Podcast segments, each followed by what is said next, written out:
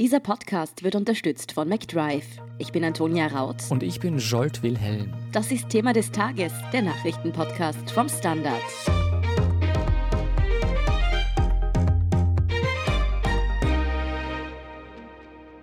Der bisher einzige bekannte Täter beim Attentat in der Wiener Innenstadt war erst 20 Jahre alt. Und er wurde bereits 2019 einmal verurteilt, weil er sich dem islamischen Staat anschließen wollte. Vier Zivilisten wurden am Montag ermordet, Dutzende weitere Menschen verletzt und die Ermittlungen laufen nach wie vor auf Hochtouren. Über die Hintergründe und das Motiv dieser Bluttat und deren Opfer berichten Fabian Schmidt und Gudrun Harrer vom Standard. Fabian, wissen wir mittlerweile, ob der Täter allein gehandelt hat oder gehen die Behörden weiterhin von mehreren Tätern aus, wie es noch am Montagabend der Fall war? Also derzeit ist es so, dass die Mehrtäter-Theorie mehr und mehr ausgeschlossen wird. Gestern Abend schien es noch so, dass mindestens eine weitere Person ähm, direkt in den Anschlag involviert ist. Ähm, dafür gibt es aber immer weniger Indizien. Das kann nun natürlich im Laufe der Zeit immer besser dann ausgeschlossen werden durch Augenzeugenberichte, durch Überwachungsvideos etc. Es gab aber einige Hausdurchsuchungen und Festnahmen. Das heißt, im Umkreis des Täters, das ist dann halt die Frage, inwiefern man diese Personen als Unterstützungstäter dazu zählt. Aber es schaut so aus, als ob in der Wiener Innenstadt tatsächlich nur eine Person unterwegs war als Attentäter. Aber warum sind denn dann am Anfang gleich alle eigentlich automatisch von mehreren Tätern ausgegangen? Also man weiß aus früheren Situationen in anderen Städten, dass das eine extrem chaotische Situation ist, dass da auch die eigene Wahrnehmung im Schock zum Beispiel einfach nicht mehr mit der Realität übereinstimmt, weil es knallt, Leute schreien, Leute rennen davon. Das ist sehr schwierig, da einen genauen Überblick zu behalten, wenn man jetzt kein militärisches oder polizeiliches Training hat, sagen wir mal. Es gab allerdings schon rasch Fragen, wer eben die zweite Person sein sollte. Also wir haben einige Videos auch gesichtet und da ist immer nur eine Person zu sehen, also nie gleichzeitig zwei bewaffnete Personen. Das war schon ein sehr starkes Indiz dafür, dass es ein Einzeltäter war. Außerdem auch, dass es nach dessen Ausschaltung durch die Polizei ruhig war. Also es gab zwar dann den ganzen Abend immer wieder Gerüchte und das hat es sicher auch befeuert, dass die Behörden weitere Täter nicht ausschließen wollten. Aber jetzt wissen wir, dass eben nach 20.09 Uhr nichts mehr passiert ist. Das heißt, ja, mit dem heutigen Tag sieht es sehr danach aus, dass das ein Einzeltäter war. Dieser eine Täter, der da eben auch von der Polizei in der Nacht noch erschossen wurde, was wissen wir denn bisher über ihn? Also wir wissen eigentlich relativ viel und zwar, weil dieser bereits verurteilt worden ist im Jahr 2019. Der wollte nämlich im Herbst 2018 nach Syrien reisen und sich dort dem IS anschließen und ist dann aber von der türkischen Polizei gestoppt und festgenommen worden und dann nach Österreich überstellt. Und hier kam es zu einem Prozess, wo auch unser Gerichtsreporter Michael Möseneder anwesend war und darüber einen Artikel verfasst hat. Und durch diesen öffentlichen Prozess wissen wir zum Beispiel, dass sich der Täter ungefähr im Jahr 2016 radikalisiert hat da war er auch 16 Jahre alt, also ist im Jahr 2000 geboren worden. Wir wissen, dass sein Elternhaus vermutlich nicht eine stark islamistische Prägung aufweist. Die sollen glaubhaft vermittelt haben, dass sie entsetzt sind von der Wende, die das Leben ihres Sohnes genommen hat, damals schon. Ja, wir wissen, dass er eben schon bereit war, im Herbst 2018 als 18-Jähriger in den Krieg zu ziehen für diese islamistische Ideologie. Und er kam dann ins Gefängnis, ist vorzeitig entlassen worden. Offenbar hat er glaubhaft machen können, dass er sich geändert hat und ein anderes Leben anstrebt. Und er kam dann auch in Deradikalisierungsbetreuung und er bekam einen Bewährungshelfer. Und wir haben jetzt auch erfahren, der letzte Deradikalisierungstermin war erst im Oktober, also vor einem Monat. Offensichtlich dürfte er dort etwas vorgespielt haben. Das ist klarerweise gescheitert. Das wird auch, glaube ich, eines der großen Themen der nächsten Wochen werden. Wissen wir etwas zu seiner Radikalisierung, zu seinem Werdegang zum Attentäter? Also da gibt es momentan noch die größten Fragezeichen. Ich glaube, da wird auch aus ermittlungstaktischen Gründen wirklich sehr dicht gehalten von Seiten der Polizei. Einerseits offiziell, aber auch in den inoffiziellen Kanälen herrscht dazu ziemliches Schweigen, weil man sieht ja, dass jetzt laufend auch Personen festgenommen werden. Ich glaube, das ist auch, auch wichtig, dass man da jetzt nicht genau diese oder jene Moschee oder diesen oder jenen Verein sofort öffentlich macht, sondern die Ermittler hier noch arbeiten lässt. Hm. Mittlerweile ist ja leider auch klar, dass insgesamt vier Menschen bei dem Anschlag ums Leben kamen. Viele weitere wurden teils schwer verletzt. Wer waren und sind diese Menschen? Also es ist zuerst noch immer nicht klar, ob das jetzt wirklich ein, ein antisemitisches Motiv gehabt hat, ob jetzt wirklich der Stadt Tempel das Ziel des Anschlags war. Es ist jedenfalls dort in der Nähe losgegangen. Er drang aber nicht in das jüdische Gebetshaus ein, konnte nicht eindringen und deshalb wurden eigentlich wahllos Personen von ihm angegriffen. Wir wissen, dass eine Kellnerin verstorben ist. Es ist ein, ein junger Mann verstorben, der von ihm angeschossen wurde. Wir hören auch von Augenzeugen berichten, dass es wirklich wahllos war. Das heißt, das waren ganz normale Menschen, Menschen wie wir, die halt zur falschen Zeit am falschen Ort waren. Und das ist ja das Schreckliche des Terrorismus. Wie ist denn die aktuelle Lage in Wien? Die Schulpflicht wurde am Dienstag ja aufgehoben. Die Menschen sollten, wenn möglich, zu Hause bleiben. Ist die Gefahr noch nicht gebannt? Also ich würde sagen, das ist eine sehr dynamische Situation, besonders jetzt gerade, nachdem ja jetzt auch der Innenminister eher von der Mehrtätertheorie abrückt, wird es, denke ich, nicht mehr lange dauern, bis man dann auch die Gefahrenlage anders einschätzt. Es ist aber auf jeden Fall empfehlenswert, wann auch immer der Podcast gehört wird, dass man sich dann ähm, aktuell informiert, zum Beispiel über den Twitter-Account der Polizei Wien oder auf der Seite des Innenministeriums oder natürlich bei der Standard.at, wie momentan die Situation ist. Ich glaube persönlich, dass das jetzt relativ bald wieder so etwas wie Normalität annehmen wird. Fabian, die Polizei und die Einsatzbehörden haben vergangene Nacht ja augenscheinlich wirklich Großes geleistet.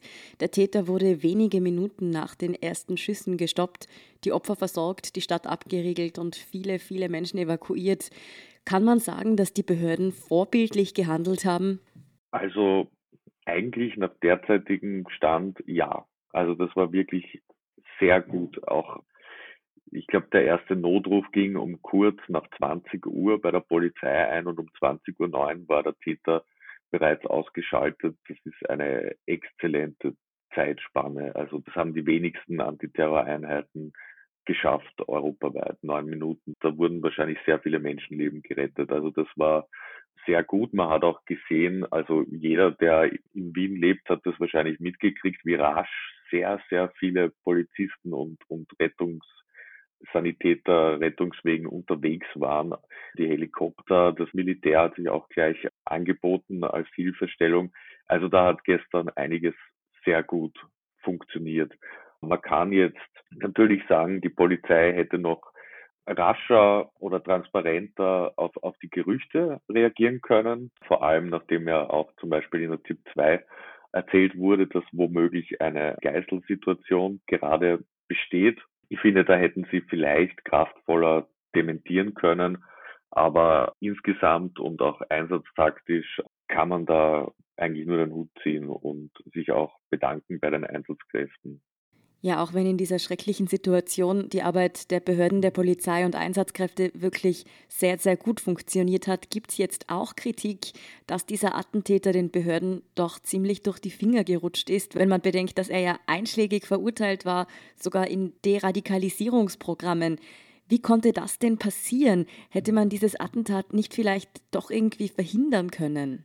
Ja, das ist natürlich immer die große Frage, aber es gibt über 70 Rückkehrer aus Syrien zum Beispiel, wenn man die jetzt 24-7, also permanent beobachten sollte, das wären dann, weiß ich nicht, fünf Beamte pro Tag, die sich abwechseln, die hinterherfahren. Also das ist ja ein Aufwand, der ist einfach nicht drinnen budgetär. Und es stellt sich auch die Frage, ob es wirklich sinnvoll ist, ich glaube, die nächsten Tage werden einiges zeigen, ob man es verhindern hätte können und wie. Die große Frage ist natürlich, wo er die Waffe herbekommen hat. Das ist meistens ein Knackpunkt und wir haben ja leider eine ganze Reihe von Einzeltäterangriffen gesehen in den vergangenen Monaten und Jahren, wo zum Beispiel mit einem Küchenmesser Personen attackiert wurden oder wo ein Auto in eine Tatwaffe umgewandelt wurde. Also Haushaltsdinge, leicht verfügbare Objekte, die zur Terrorwaffe wurden. Und hier sehen wir doch eine, eine Kalaschnikow und eine Handfeuerwaffe. Das ist jetzt nicht so leicht zu bekommen. Das weist eben schon auf Strukturen und auf ein Netzwerk hin. Und das wirft dann eben schon gemeinsam mit der bereits erfolgten Verurteilung und Haftstrafe, wie du gesagt hast, das wirft dann schon Fragen auf. Aber das wird wahrscheinlich monatelang, wenn nicht jahrelang dauern, das genau zu rekonstruieren. Nun ist dieses furchtbare Attentat nicht das erste mit islamistischem Hintergrund innerhalb der letzten Wochen in Europa. Gudrun, in Frankreich gab es ebenfalls terroristische Angriffe. Gibt es da Zusammenhänge? Wieso trifft es jetzt Österreich? Ich würde sagen, es gibt inhaltliche Zusammenhänge. Das, was in Frankreich passiert ist und sagen wir der Grund für die Attentate in Frankreich, also der wieder aufgeflammte Karikaturenstreit, ist natürlich ein Mobilisierungstool für Islamisten weltweit und für äh, Extremisten weltweit. Also ich glaube nicht, dass es irgendeine operationale Zusammenarbeit gibt zwischen den Attentätern in Frankreich und dem Wiener Attentäter, aber ganz bestimmt hat das dazu beigetragen, dass er jetzt gerade zugeschlagen hat und tätig wurde. Wieso trifft es jetzt ausgerechnet Wien? Also ich würde sagen, da gibt es zwei verschiedene Antworten. Erstens, wenn es ein Einzeltäter ist, also wenn der wirklich als einsamer Wolf agiert hat, dann agiert er einfach dort, wo er ist. Also dann ist es eher ein Zufall. Wenn es wirklich eine Tätergruppe ist, dann könnte es schon sein, dass Wien und Österreich eben einfach für Dschihadisten ein interessanteres Ziel geworden ist, als es früher ist. Österreich war ja immer eher ein Rückzugsraum und eben hier haben keine Attentate stattgefunden. Warum ist das so? Die neue österreichische Regierung oder besser gesagt die Kanzlerpartei hat sich schon viel kantiger und klarer, islamkritischer und auch äh, Israel freundlicher positioniert als frühere Regierungen. Ähm, äh, also das hat bestimmt dieser Einzeltäter nicht auf dem Radar. Aber wenn es eine organisierte große Aktion und Operation war, dann kann, könnte das schon sein, dass das auch mitgespielt hat. Wir wissen ja mittlerweile auch, dass der Täter offenbar gebürtiger Österreicher war. Wie konnte denn ein junger Mann in Österreich so radikalisiert werden? Ja, ich fürchte, das ist ein wiederkehrendes Muster. Das haben wir ja sehr oft gesehen, besonders in den sozusagen Hochzeiten des Islamischen Staats, dass sehr oft schon eben Kinder, Jugendliche aus zweiter, sogar dritter Generation sich radikalisiert haben. Soziologen erklären das natürlich auch, dass die sozusagen keine Kultur und keine Kulturzugehörigkeit mehr hatten, weder zur alten noch zu einer neuen und da eben in diesem völlig extremistischen, entstellten Islam so eine neue Heimat und eine neue Aufgabe gefunden haben. Und nur damit wir uns ein besseres Bild machen können, wissen wir denn, wo in Österreich es Brutstätten für so eine derartige Radikalisierung gibt? Naja, ich würde sagen, es gibt immer wieder einzelne Bezugspersonen, die dann auch in einzelnen Moscheen zu finden sind. Ich weiß jetzt konkret nicht, wo dieser junge Mann sich jetzt konkret und bei wem radikalisiert hat, aber es gibt nicht die eine Zentrale. Wenn es die eine gäbe, wäre es ja einfach aber das mhm. spielt sich eben äh, sehr oft im Schatten ab und wird dann oft vom Mainstream-Islam nicht oder zu spät bemerkt oder länger irgendwie nicht verharmlost, aber eben nicht in der Dramatik erkannt. Gudrun, du hast vorher schon angesprochen, der Täter soll sich im Umfeld der Terrororganisation Islamischer Staat bewegt haben. Nun wurde dieser ja zumindest in Syrien territorial immer weiter zurückgedrängt in den letzten Jahren, oder? Ja eigentlich der islamische Staat als Pseudostaat hat zu existieren aufgehört. Und im Herbst 2019 wurde ja auch der Führer und damalige unter drei Anführungszeichen Kalif getötet. Aber eigentlich sind Experten immer davon ausgegangen, dass das nicht das Ende ist, also dass eben die Terrororganisation bestehen bleibt, sich unter einer neuen Führung eben neu aufstellt, neu gruppiert. Auch diese neue Führung ist sehr im Schatten, man weiß wenig über sie, aber eben so etwas, was jetzt stattfindet in Europa, diese neue Diskussion und Macrons Rolle und eben Zurufe aus allen Ecken und Enden. So eine Gelegenheit kann eine Terrororganisation fast nicht verstreichen lassen. Nur wäre ich vorsichtig. Also ich glaube nicht, dass man davon ausgehen kann, dass der Befehl an unseren, unter Anführungszeichen, Attentäter von oben gekommen ist. Solche Organisationen funktionieren anders. Die funktionieren horizontal. Das war auch schon bei Al-Qaida so. Also ich ermächtige mich selbst als im Auftrag des Islamischen Staats Handelnder und bringe eben Leute um. Hin und wieder werden da diese Attentate vom IS, also er bekennt sich dazu, aber nicht immer. Du hast zuvor schon angesprochen, dass es auf jeden Fall inhaltlich eine Nähe auch zu den jüngsten Attentaten in Frankreich gibt. Aber auch sonst kann man in diesem Anschlag Parallelen zu den Attentaten in Frankreich, in Belgien in den vergangenen Jahren erkennen, auch im Vorgehen der Täter zum Beispiel? Naja, da müssen wir einfach noch aufpassen und darauf warten, damit wir wirklich wissen, ob es sich um mehrere Täter handelt. Ich glaube, vieles deutet jetzt doch darauf hin, dass es ein Einzeltäter war, aber Entwarnung gibt es ja noch keine. Es gibt ja auch andere Festnahmen und dazu kann man jetzt noch nicht sagen, weil äh, die anderen wirklichen Großattentate waren natürlich wohl organisierte mit vielen Tätern und äh, wirkliche militärische Operationen, kann man schon sagen, also paramilitärische Operationen. Während was das gestern war, ich frage mich auch immer, ob nicht doch dieser kommende Lockdown den Täter veranlasst hat, seine Tat irgendwie vorzuziehen, eben damit er noch mehr Menschen trifft. Aber es könnte schon sein, dass er einfach zum Beispiel nicht gewusst hat, dass er in der Seitenstättengasse vor einer geschlossenen Synagoge stehen wird. Und ich meine, das ist ja die einzige gute Nachricht, die wir überhaupt zu dem ganzen, zu dieser ganzen Katastrophe haben. Also es ist nicht bestätigt, aber es klingt fast so, als wäre der Täter selbst von dem Zeitplan des Lockdowns überrascht worden. Ja, also ich meine, wir haben natürlich auch diese Prozessberichte. Nicht nur auch, sondern vor allem von unserem Kollegen Möseneder. Und der Täter dürfte auch nicht sehr äh, intelligent und vielleicht zu großen Planungen fähig gewesen sein, muss man auch sagen. Also es ist so eine Mischung zwischen Wahnsinn und geplanten Attentat. Ich glaube, es sind noch viele Fragen offen. Es ist einfach zu früh, um ein wirkliches Urteil zu fällen. Aber in Frankreich oder Belgien, das waren wirklich große Operationen. Mhm. Was wir auf alle Fälle sehen, ist, dass so ein Anschlag bei jedem die Emotionen aufkochen lässt.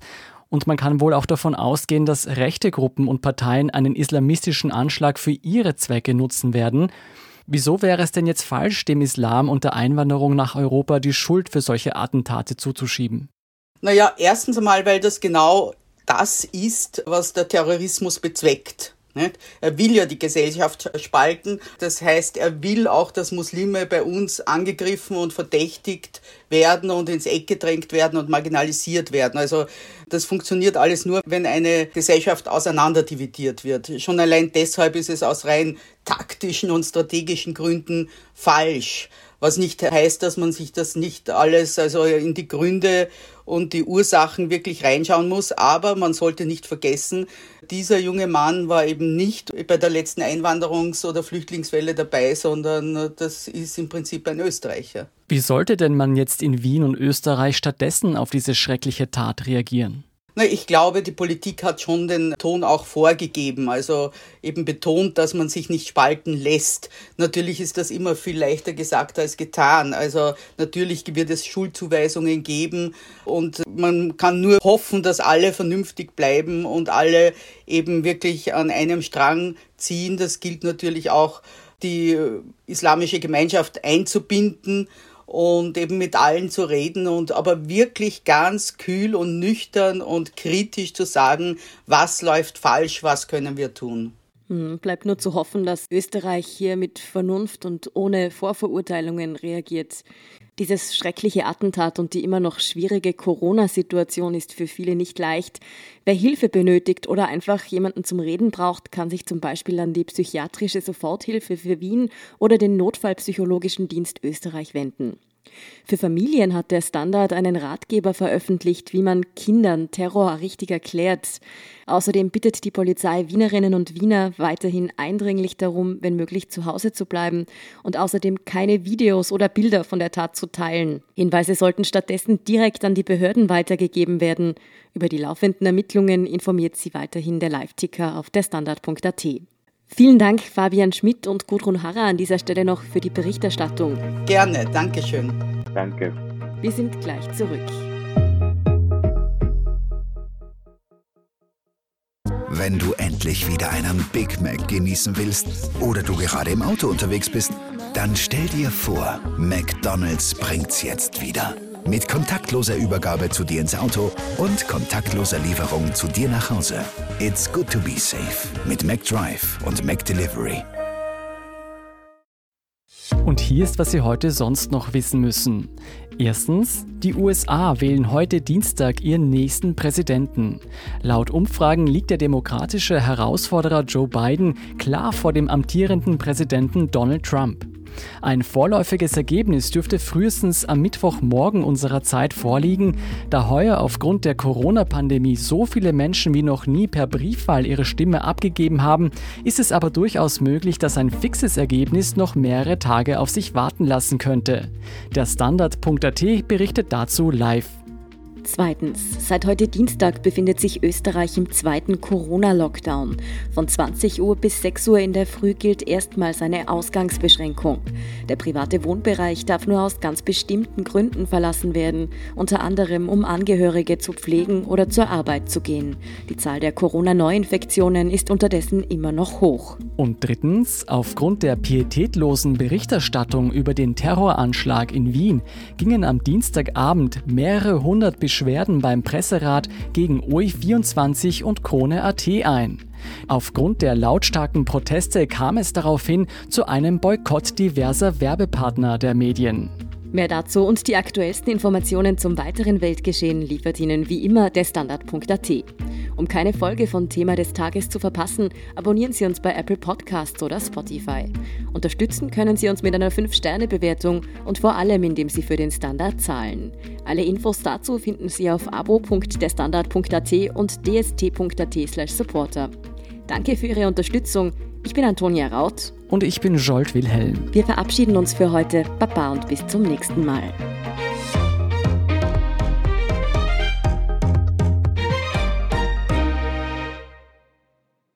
Wenn du endlich wieder einen Big Mac genießen willst oder du gerade im Auto unterwegs bist, dann stell dir vor, McDonald's bringt's jetzt wieder. Mit kontaktloser Übergabe zu dir ins Auto und kontaktloser Lieferung zu dir nach Hause.